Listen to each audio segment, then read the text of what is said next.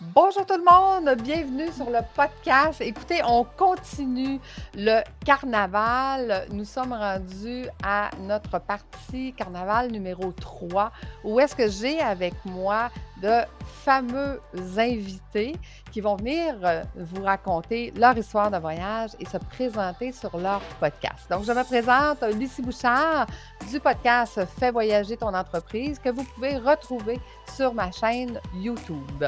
Et je vais demander maintenant à mes invités de se présenter. Donc, Milady, si tu veux bien te présenter, nous présenter ton podcast, s'il te plaît. Avec plaisir, Lucie, et merci pour l'invitation dans ce carnaval. Alors, moi, je suis Milady, donc Milady Augier, et je suis la créatrice du podcast Maman Active, qui est un podcast qui s'adresse à toutes les femmes qui veulent vivre pleinement leurs ambitions maternelles tout autant que leurs ambitions professionnelles. Donc, mon rôle à moi, c'est de leur apporter finalement un partage d'expérience, un partage de savoir-faire, avec des anecdotes de ce que moi-même j'ai pu vivre, du chemin que j'ai pu parcourir et en même temps mes apprentissages, mes recherches sur ces sujets qui sont prioritairement liés à l'harmonie, vie perso, vie professionnelle. Et je suis donc à la fois une maman active moi-même de quatre garçons. Je suis juriste en immobilier. Je suis également coach pour les mamans actives. Et je suis plein d'autres choses. Il paraît que je suis une slasheuse. Donc oh, voilà pour moi. Un jour, tu nous expliqueras qu'est-ce qu'une slasheuse. on connaît le podcasting, mais là, le slashing, on ne connaît pas ça. Merci, Mélodie, c'est très gentil. Donc, euh, allons maintenant à euh, nous présenter euh, notre homme de la table, Christophe. Si tu veux bien te présenter, s'il te plaît. Bonjour, je m'appelle Christophe Rousseau, je suis le créateur du podcast Leadership Holistique. Euh, le leadership holistique, pour moi, c'est une philosophie de vie. Et euh, ce podcast, en fait, retrace euh, toutes mes différentes expériences et, les, enseignements que j'en ai tirés tout au long de ma vie, qui m'a amené de passer d'un ingénieur cartésien très carré à un leader, un coach holistique. donc c'est ce que j'appelle la façon la plus efficace d'assumer ses responsabilités professionnelles tout en conservant une vie riche, équilibrée, épanouie et spirituelle. Donc ça s'adresse aux hommes et aux femmes, euh, directeurs, entrepreneurs, managers, leaders de communauté, consultants, coach, qui, euh, que vous soyez expérimenté ou junior, peu importe. Si vous recherchez un équilibre entre vos responsabilités professionnelles et votre vie privée, et si vous rêvez d'une vie saine, épanouie, riche, libre de tout stress, une vie emplie de spiritualité, et si vous êtes enfin curieux, toujours en quête de nouvelles connaissances, alors le leadership holistique, ce podcast, est fait pour vous. Donc euh, j'espère que j'aurai la joie de vous retrouver de l'autre côté. En attendant, je passe la parole à mes collègues. Alors moi c'est Audrey Jarnier et j'anime le podcast Monstrueusement Humain. Et ce podcast en fait il, euh, il parle essentiellement de normopathie.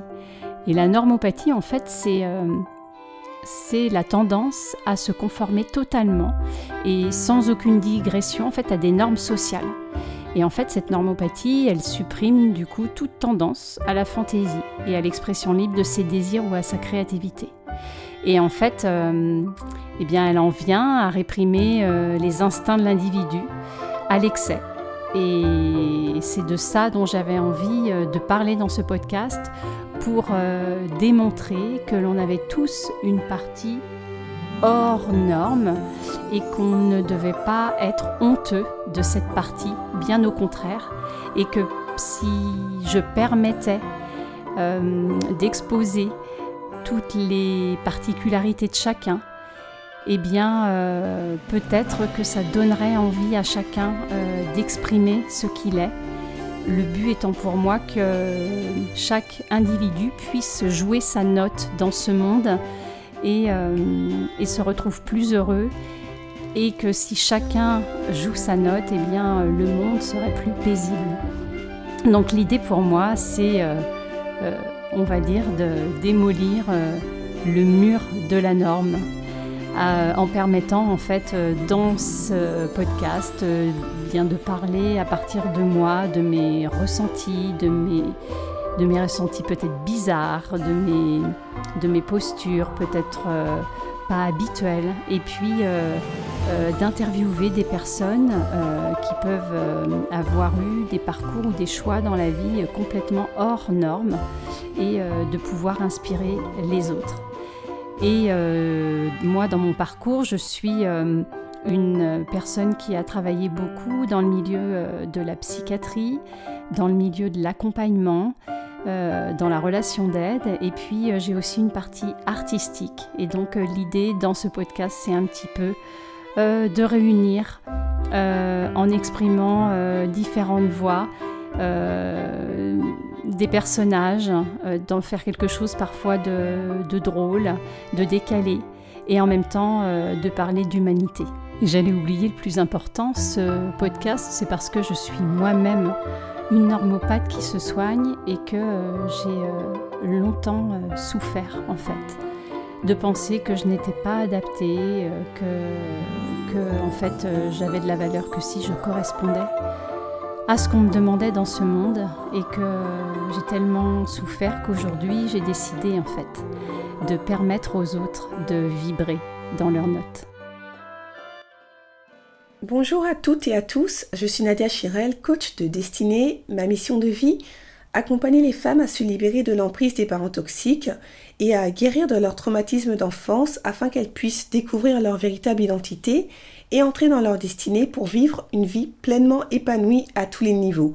Je suis l'hôte du podcast Détox Parents Toxiques et à travers ce podcast que vous euh, pouvez retrouver sur toutes les plateformes d'écoute, j'ai plusieurs objectifs. 1. Lever le tabou des parents toxiques. 2. Déclencher des prises de conscience à mes auditrices et auditeurs qui, euh, rendus à l'âge adulte, sont encore sous l'emprise des parents toxiques.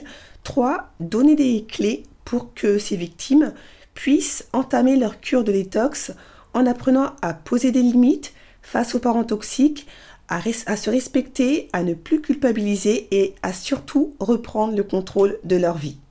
Oui, merci beaucoup. Vous voyez, j'ai un beau panel de gens qui vont nous venir nous raconter, en fait, le thème, toujours sur le thème du voyage. Donc, ils vont venir nous faire voyager. Et je réalise que je vous ai présenté le nom de mon podcast, Fais voyager ton entreprise, mais je n'ai pas spécifié à qui ça s'adresse.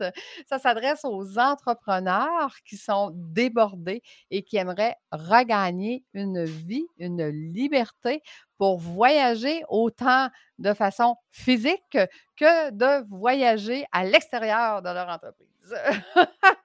Et je m'excuse d'avance, comme vous avez pu voir, j'ai malheureusement un accent québécois. Hein? Donc, je, m'excuse. J'excuse auprès des auditeurs euh, européens. Ça se peut que je vous dise des mots que vous ne comprenez pas et c'est de ma faute. OK? Donc, on règle ça tout de suite. Et, ben, voilà, on, on, voyage au Québec. Écoutez, rapidement, ce que j'avais le goût de partager, moi, aujourd'hui, concernant le voyage, c'est que j'accompagne mes entrepreneurs maintenant en début de formation à venir faire un voyage. On commence la formation en voyage à quelque part au chaud dans le sud. Pourquoi qu'on fait ça? Écoute, c'est un petit peu, l'explication, elle est simple. Imaginez que vous voulez apprendre une langue secondaire. Donc, vous voulez apprendre l'espagnol et que vous l'apprenez à raison de une heure par semaine. Combien de temps ça va vous prendre pour apprendre la langue? Maintenant, imaginez que vous allez en immersion dans un autre pays et que vous apprenez en immersion cette fameuse langue-là, à quelle vitesse vous allez pouvoir apprendre la langue. Donc, d'amener mes entrepreneurs en voyage avec moi, c'est que je les amène en immersion dès le départ pour leur faire comprendre que c'est possible d'avoir une vie extraordinaire, d'avoir une entreprise et d'avoir une vie équilibrée, même de la vie familiale. Donc, voilà, c'était la petite, explication de pourquoi le voyage, formation, immersion est important. Maintenant, à vous, mes, mes, collaborateurs, qui est prêt à nous raconter son histoire de voyage? Qui veut nous commencer? OK, ben, je vais choisir au hasard. Audrey, à ton tour. Alors, moi, je vais commencer par vous dire que c'est le jour où je me suis dit que le voyage, eh bien, souriait aux audacieux. J'ai un fils et il y a quelques années, il avait à peine 16 ans et il, euh, nous dit: «J'ai envie de partir en stop à Paris, uniquement en stop». Avec un ami, avec un ami d'à peine 18 ans. Et là, pour moi, il y a la madame proprette qui arrive et qui dit: «Non mais c'est pas possible, je je peux pas t'autoriser à faire ça, c'est impossible! Qu'est-ce que vont penser les autres? Et s'il t'arrive quelque chose, quelles seront les retombées pour pour moi, pour ton père?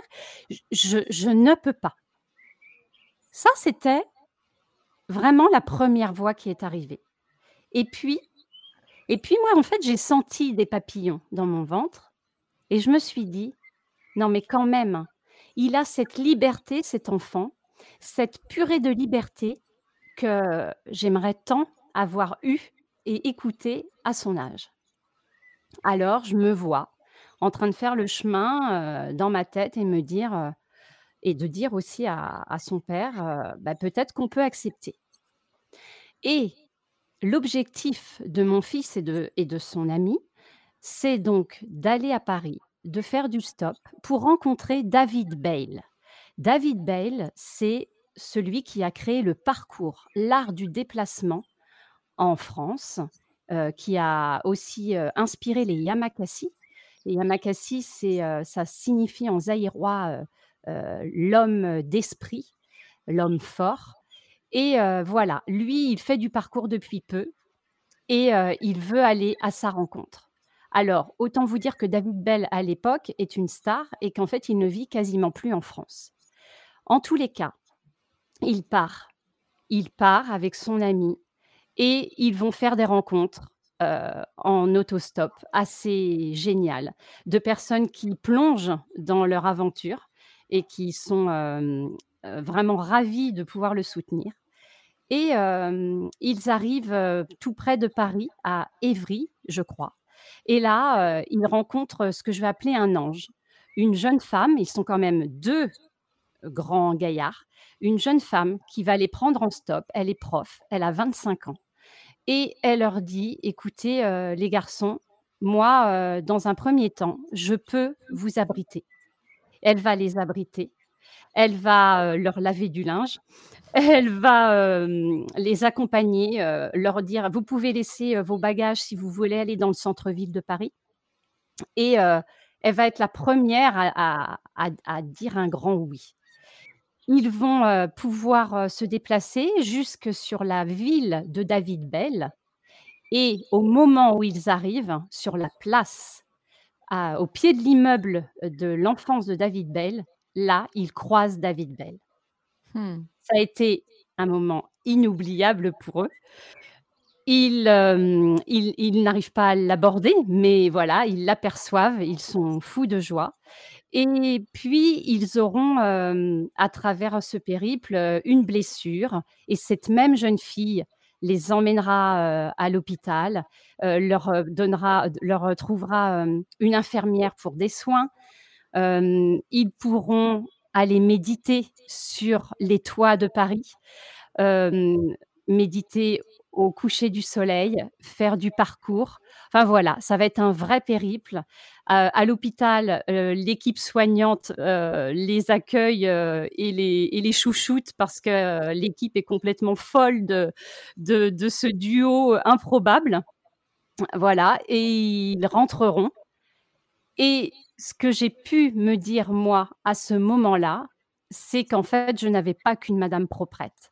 Et qu'en fait, à l'intérieur de moi, il y avait un vrai vent de liberté, parce que grâce à mon fils, grâce à, à lui d'avoir osé demander, moi, j'ai pu ouvrir cette porte, j'ai pu sentir en moi que je n'étais pas qu'une normopathe, et j'ai pu faire terme à Madame proprette, et en fait, à travers mon fils, je crois que c'est la première fois où j'ai été extrêmement fière d'être mère en me disant: «Voilà, je peux lui permettre» et je peux dépasser, moi, toutes mes peurs de madame proprette et toute ma norme. Cette peur d'être jugée, euh, euh, d'avoir le regard des grands-parents, euh, nous dire: «Vous êtes inconsciente, mais mais comment vous avez pu vous permettre ça?» et grâce à cela, j'ai pu vraiment sentir, en fait, chez moi, cet élan et cette, oui, cette part de moi qui, qui avait envie de liberté et qui disait, quelque part, «Fuck à madame proprette». Voilà. Waouh! Quelle belle histoire, Audrey! Et quelle liberté nos enfants ont par rapport à nous, hein, notre génération. On ne serait jamais permis de faire ça. Avez-vous des questions pour Audrey, la gang? Qu'est-ce que ça a déclenché? Ah oui, pardon. J'ai pas levé la main, désolée. Vas-y, Mélanie. Est-ce que tu peux est-ce que c'est à partir de là que tu as commencé ton cheminement justement vers la création de Monstrueusement Humain? Alors, non, ce n'est pas à partir de là que j'ai commencé le cheminement pour la création, mais je crois que c'est à partir de là où je me suis dit que j'avais les ressources pour vraiment, ouvrir moi mon chemin, d'étoile de naissance, hein, ce que je livre dans dans le podcast, c'est-à-dire cette part de moi qui est en fait très, libre et qui a envie, de choses, qui sembleraient pas dans la norme. Parce que c'est vrai que laisser un enfant qui n'a pas 16 ans partir comme ça, voilà, le challenge pour moi de maman parfaite, était, élevé. Mais c'est vrai que ça fait partie de ces événements qui, oui, m'ont soufflé, ben voilà, en fait, tu n'es pas que madame proprette, tu es plein d'autres choses mmh. Ah et tu es capable. Excellent. Je pense que tu avais une question, Linda? Oui, tout à fait. Justement, j'allais lui demander quel était du coup son premier pas pour elle-même, pour, pour aller vers son vers sa propre liberté. Ah, quel a été mon premier euh, je crois que mon premier pas vers ma propre liberté, c'est quand j'ai dit «oui» pour partir à Paris et faire de l'acting, du voice dialogue acting, euh, du jeu face caméra. Alors que, voilà, je venais de quitter un travail d'entrepreneuriat et que voilà, là, je partais sur Paris, euh, mère de famille, plus d'entreprise et que je disais «oui», pour, pour apprendre à jouer face caméra. Quelle belle histoire! C'est plaisant de voyager avec, les histoires des autres. Bravo, Audrey, c'est magnifique. Qui est prêt à continuer? OK, ben, je vais choisir encore. Mélodie, à ton tour.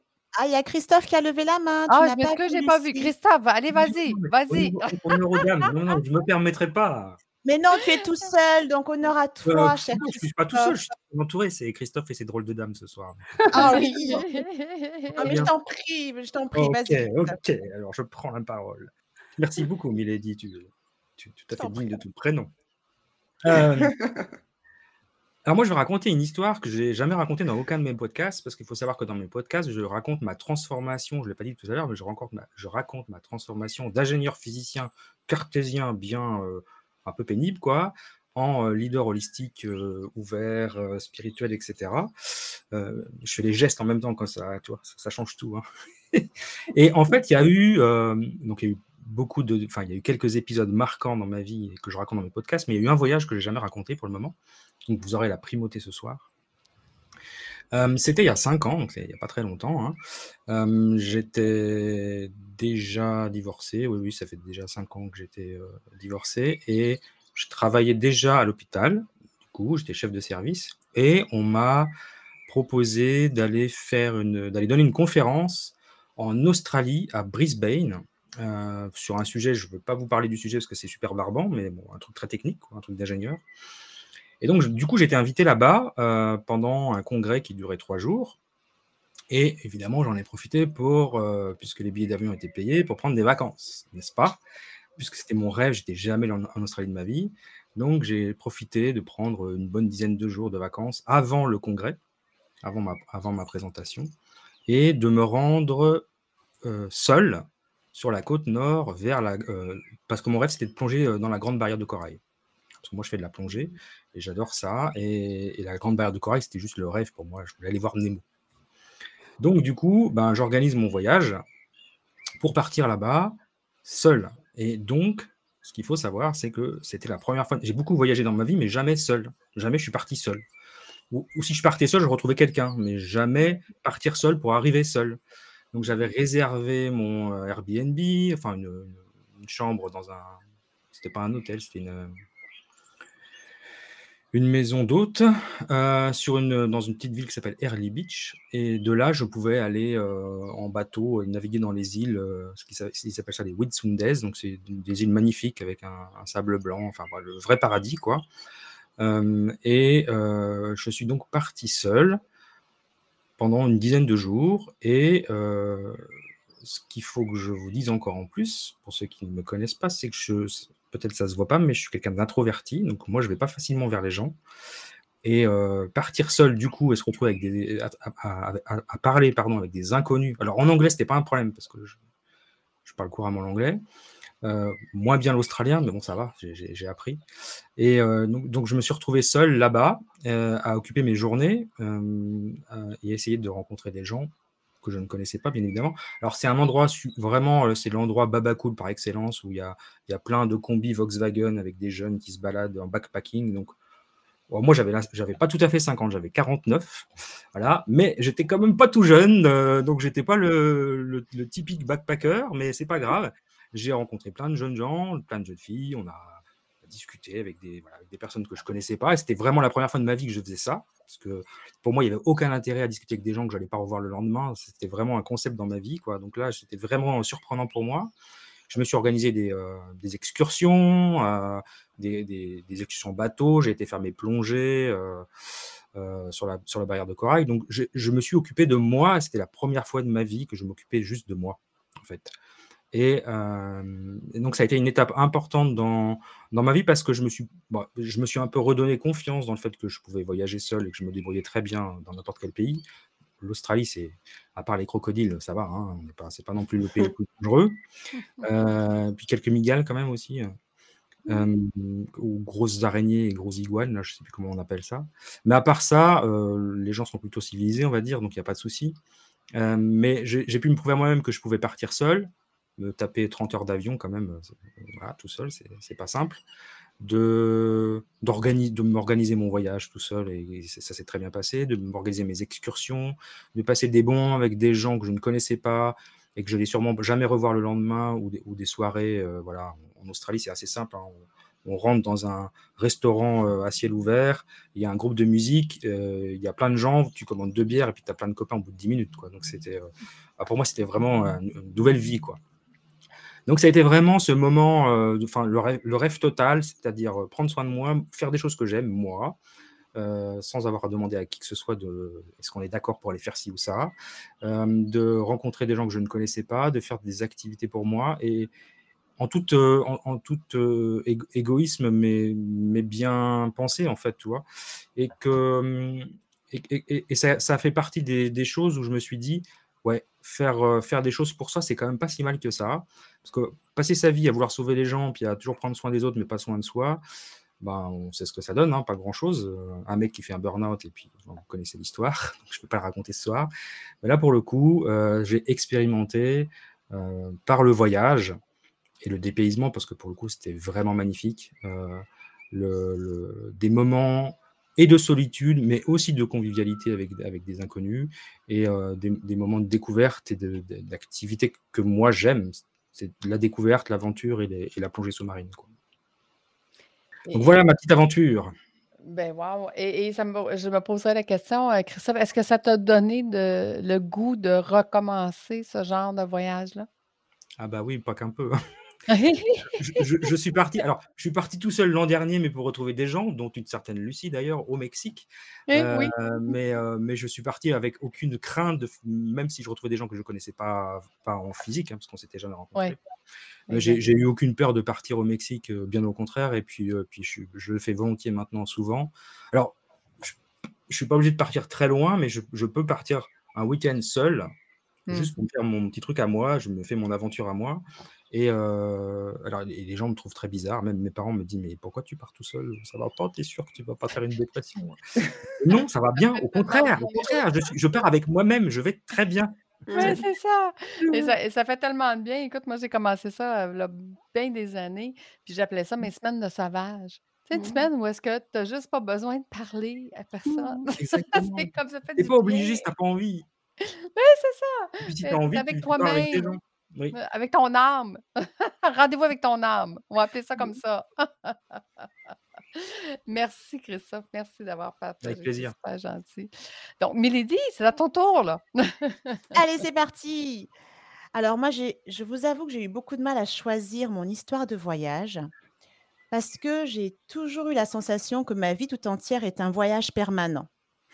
J'ai beaucoup voyagé, j'ai eu mon premier passeport, j'avais 3 ans et donc je me suis dit: «Mais quelle histoire de voyage je vais raconter au carnaval?»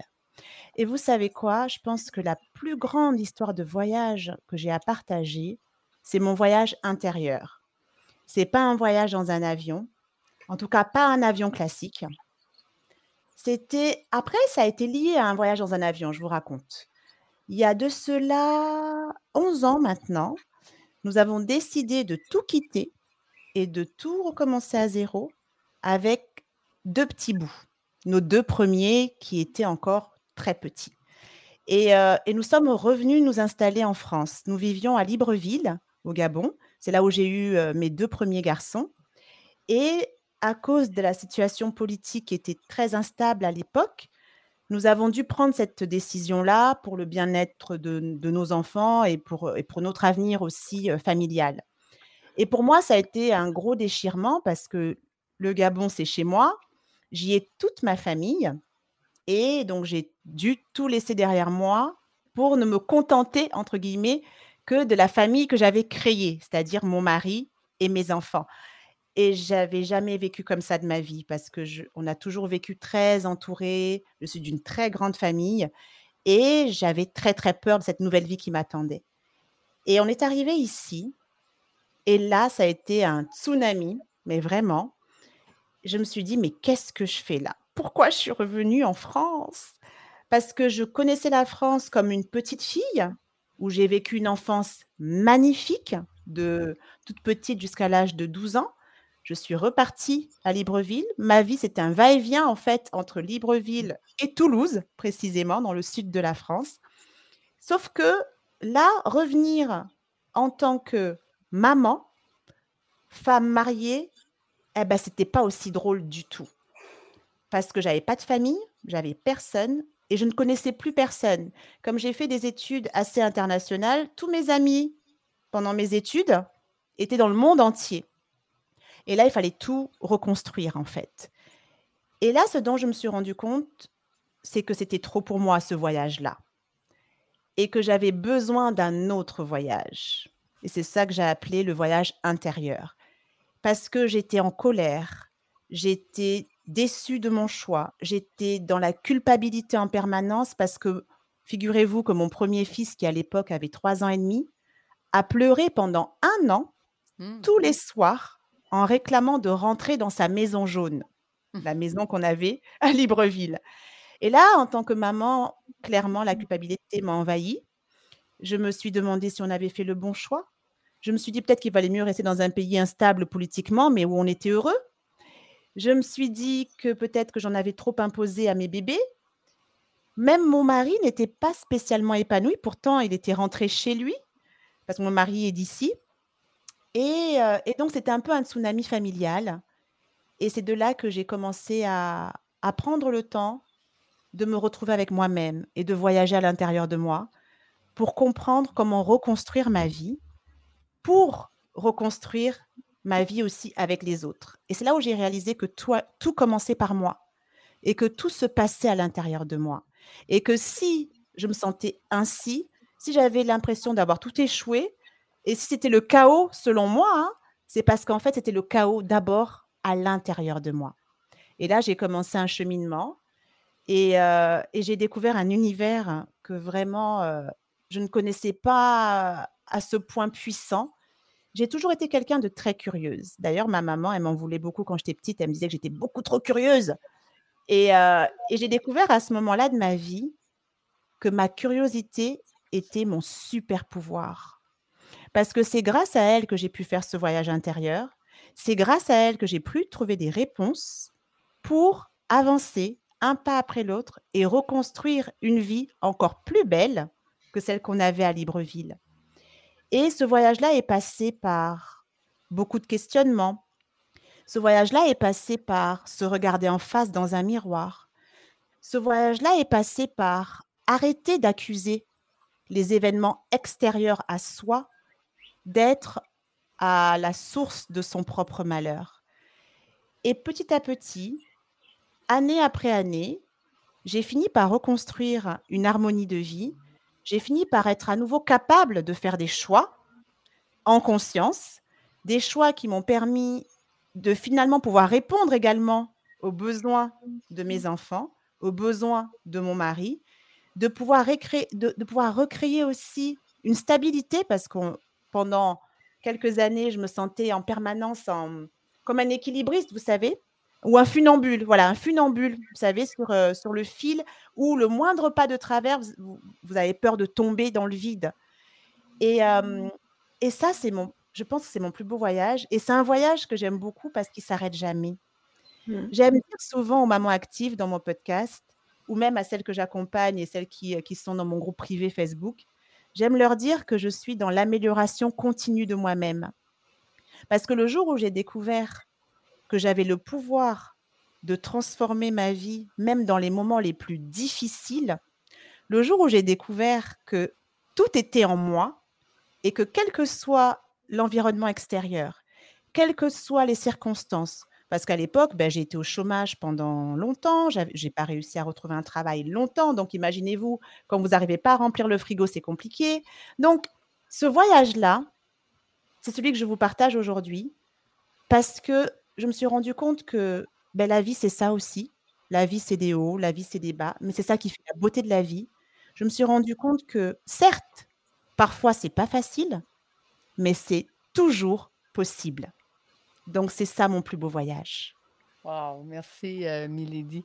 Et euh, on, sent, et, si je te posais la question, euh, si tu avais à refaire le même choix, est-ce que tu le referais? je ferais exactement le même choix, vraiment. J'ai zéro regret, euh, juste une grande fierté d'avoir fait ce choix-là et d'avoir fait ce chemin-là. Et c'est ce que je partage aujourd'hui et, euh, j'espère que ça peut aider le maximum euh, de femmes qui passeraient par des étapes similaires. Ben, tout à fait, tout à fait. Merci beaucoup, c'est super gentil. Linda, est-ce qu'on est prête? Ah, bah complètement. Et puis en plus, euh, mon voyage va rejoindre un petit peu celui de Milady. Donc l'enchaînement est super. Euh, alors, mon, premier voyage, ouais, c'est ça, il n'y a pas de hasard. Et, là, vraiment, euh, mon premier voyage, je vais parler d'un voyage en famille qui nous tenait à cœur parce que c'était vraiment la concrétisation d'un rêve. Mais ce rêve, il était très mal barré au départ. En fait, pour commencer peut-être à spoiler un petit bout, ce sont vraiment mes fausses couches qui m'ont donné le courage et qui m'ont donné euh, la carte pour trouver le chemin qui menait à ce rêve. En fait, avec, euh, avec mon mari, souvent on se disait, bah, il y a quelques années, on se disait, bah, on n'a pas assez d'argent pour voyager avec les enfants, on aimerait bien. On voyait tous nos amis partir à chaque fois en vacances, chaque vacances ils partaient, on voyait notre famille pareil, et puis on se disait, bah, nous, on ne peut pas se permettre ça. Et ça nous embêtait beaucoup. Et euh, c'était une sorte de, petite frustration qu'on avait, mais on se disait, bah, au moins nous on s'aime et on est tous en bonne santé, c'est génial, on est là les uns pour les autres. C'était vraiment quelque chose d'important pour nous et euh, on était vraiment euh, reconnaissants de pouvoir vivre ça. Mais on, regardait souvent les émissions de personnes qui voyageaient, qui s'expatriaient, qui entamaient des, aventures diverses et variées, comme des tours du monde, etc. Et puis on se disait, ah, on aimerait bien vivre ça quand même. Alors, bah, on en parlait, mais, sans plus. Et puis un jour, on a voulu agrandir la famille et euh, j'avais déjà deux enfants à l'époque. Et puis là, j'ai commencé à enchaîner les fausses couches, les premières. Et en fait, ça a été comme un euh, tsunami vraiment dans ma vie. Et je me suis dit, euh, OK, ben en fait, j'ai déjà osé des changements dans ma vie, des changements importants. et, et j'ai déjà vécu des choses douloureuses et je pensais, curieusement, que j'étais vaccinée, que ce genre de choses n'arrivait qu'aux autres. Et là, en fait, je me prends ça en pleine figure, je dis, OK, ben là, j'ai le choix en fait. Soit je continue d'avoir des rêves que je ne réalise jamais, en me disant j'ai pas assez d'argent, j'ai pas le temps, j'ai ceci, j'ai cela, Ou soit je me dis, écoute, euh, tu viens de porter la mort pendant trois semaines et tu t'en es relevé. Tu as un putain de super pouvoir. Si tu es capable de faire ça, tu es capable de tout faire en fait. Qu'est-ce qui peut t'arrêter? Eh bien rien. Donc tu as le choix. Soit tu continues de te cacher, de te dire ben j'ai pas de sous, j'ai pas de ci, j'ai pas de ça, et tu continues de pas vivre la vie que tu veux, puis de continuer d'accumuler des emmerdes parce que bah vont pas t'épargner pour autant, parce que tu es quelqu'un de sage et de raisonnable, ou alors tu laisses libre cours à la folie qu'il y a dans ta tête, la folie qu'il y a dans tes écrits, parce que euh, j'étais auteur jeunesse à, l'époque, et euh, bah, tu vis ta vraie vie euh, selon tes règles à toi, puisque ces fausses couches avaient contribué à changer ma personnalité, puisqu'on devient quelqu'un d'autre littéralement. Il y a la personne qu'on était avant, la personne qu'on était devient après. Et j'ai commencé à donner rendez-vous à mon mari. Donc, ça a commencé comme ça. On se redonnait rendez-vous, on se faisait tout beau, comme si c'était quelqu'un que je rencontrais pour la première fois, que je voulais séduire. Et la règle, c'était simple. On n'avait que 30 à 45 minutes ensemble, mais 30 à 45 minutes de qualité. On ne parlait que de nos rêves, des choses qu'on voulait réaliser ensemble en tant que couple.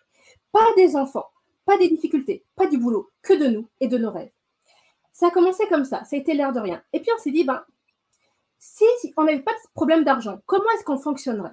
Et en fait, de fil en aiguille, on a commencé à, agencer nos rêves. On s'est dit, ben, nous, ce qu'on veut, c'est se créer des souvenirs en famille. C'était vraiment ça qui nous plaisait, se créer des souvenirs en famille. Mais un autre problème c'est manifesté. C'est que moi, je voulais l'écrire à la mer et mon mari voulait l'écrire à la montagne. Je sais ce que tout le monde se dit, ton mari, il est contrariant. Et vous avez raison. Mais ce n'est pas grave. On a commencé à se mettre d'accord. Je m'insurge. pas d'accord avec toi. Non, en fait, il est adorable, mais ça nous a fait nous prendre conscience que c'est important pour nous de nous aérer l'esprit. On s'est dit, bah, on voudrait pouvoir partir, même si c'est le week-end, même si c'est les vacances, partir tout le temps. Mais on n'est pas riche, qu'est-ce qu'on pourrait faire? Et ça, ça nous a amené sur la piste du camping-car. Parce qu'on s'est dit qu'avec un camping-car, on pourrait partir tout le temps, en fait. Euh, ben, quand on veut, on pourrait aller où on veut, on pourrait même faire le tour du monde si on le souhaite. En fait, on, s'offrait la liberté.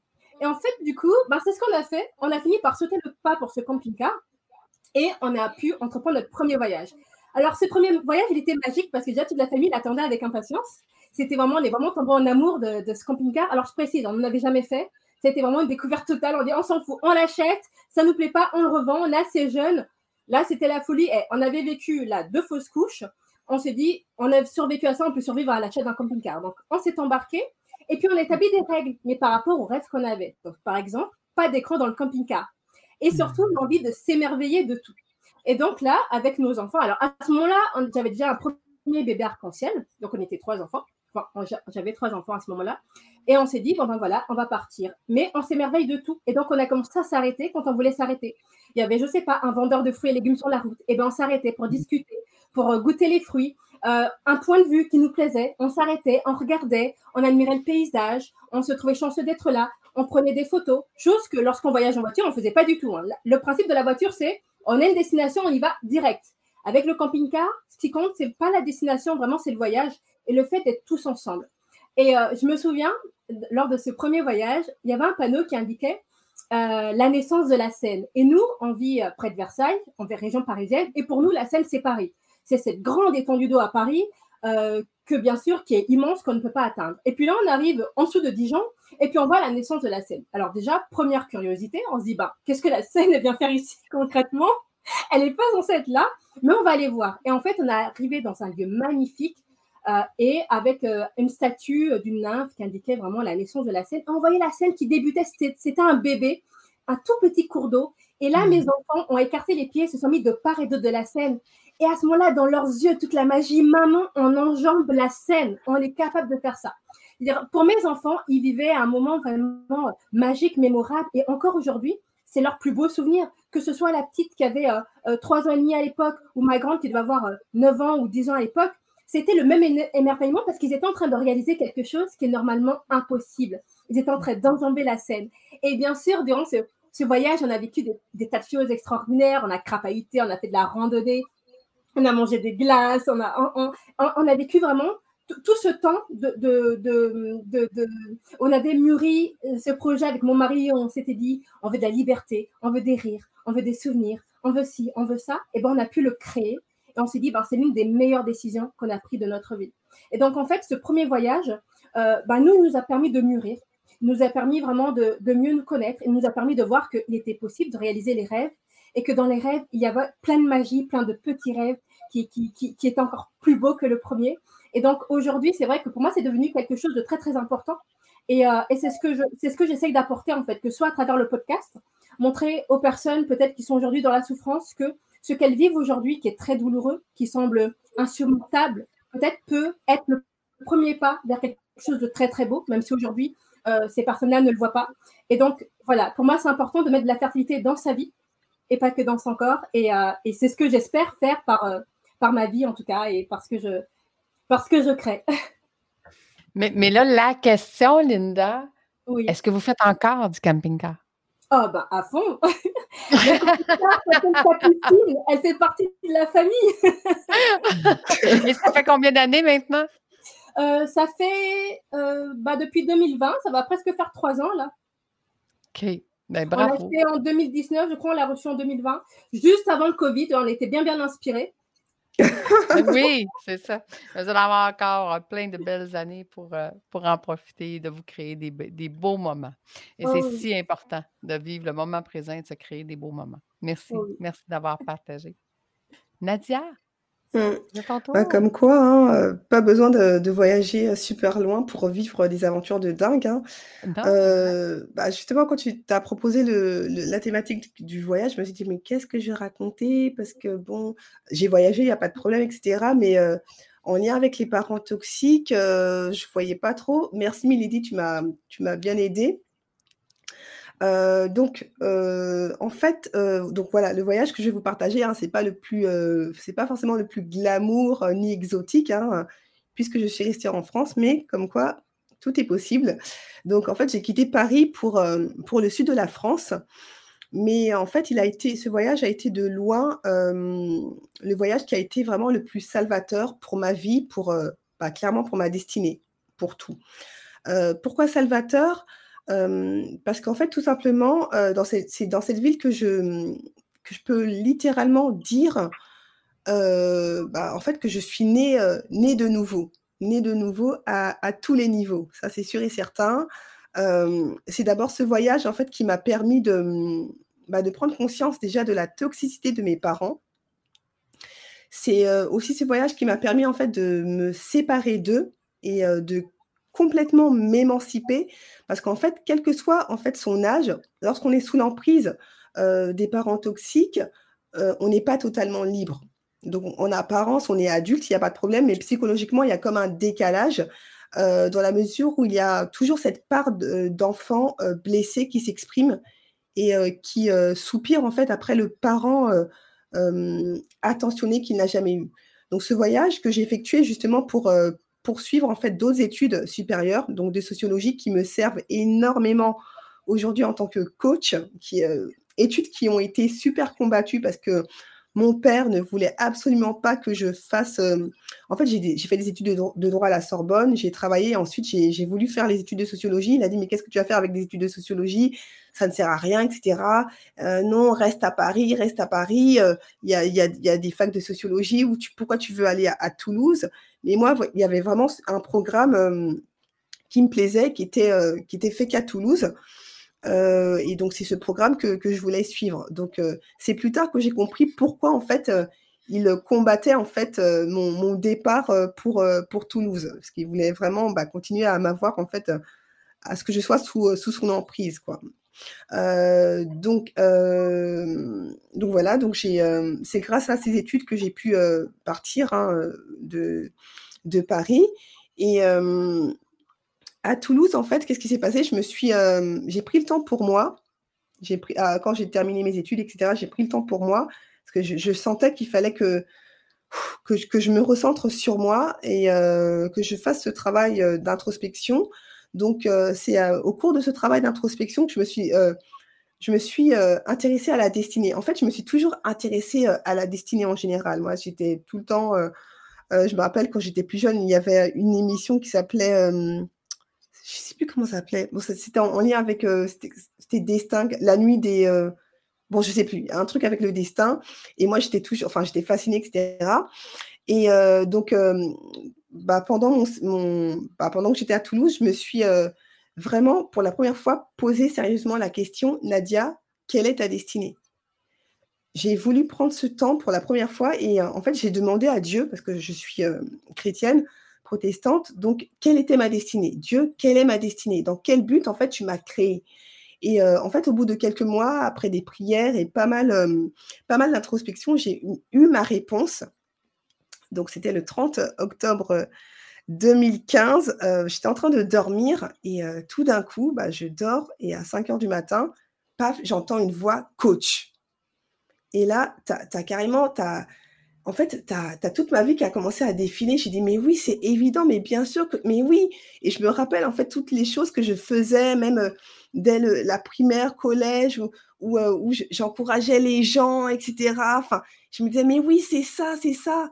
Et bien sûr, et euh, donc, euh, c'est à travers ça, c'est grâce à, cette introspection, cette mise à part, en fait, que j'ai pu découvrir ma destinée en tant que coach, que j'ai pu euh, aussi me détacher de, mes parents. En fait, tout ce cheminement, toutes ces révélations n'auraient clairement pas été possibles si j'avais continué à, à, entretenir cette relation toxique que j'avais avec mes parents. Donc, m'éloigner, en fait, géographiquement de mes parents m'a permis, en fait, de déployer véritablement mes ailes vers ma liberté. Et voilà, c'est tout ça qui fait que, bah, voilà, que ce podcast, entre autres, euh, Détox Parents Toxiques aussi, euh, bah, est sorti. Je, serais restée à Paris, euh, dans la même ville que mes parents. Est-ce que j'aurais eu ce, cette audace? Je pense que oui, parce que je suis quand même assez audacieuse.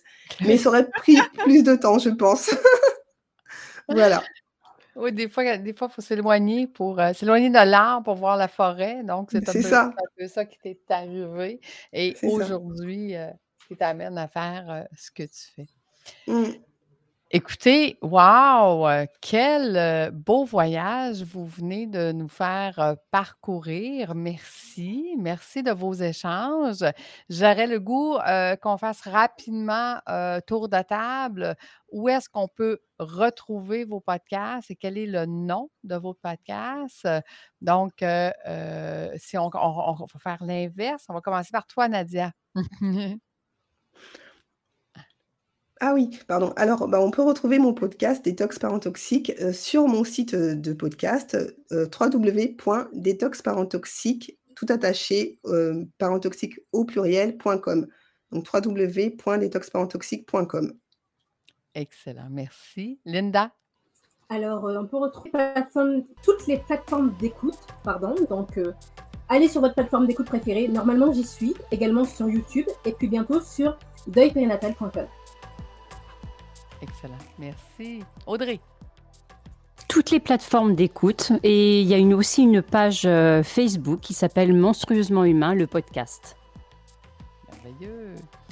Milady. Pareil, tout pareil, toutes les plateformes d'écoute. Donc vous choisissez la vôtre et vous me trouverez, c'est le podcast Maman Active au pluriel. Et je suis sur Facebook, toujours pareil, Maman Active au pluriel. Et je vous invite à nous rejoindre aussi sur notre euh, groupe privé Maman Active. Voilà.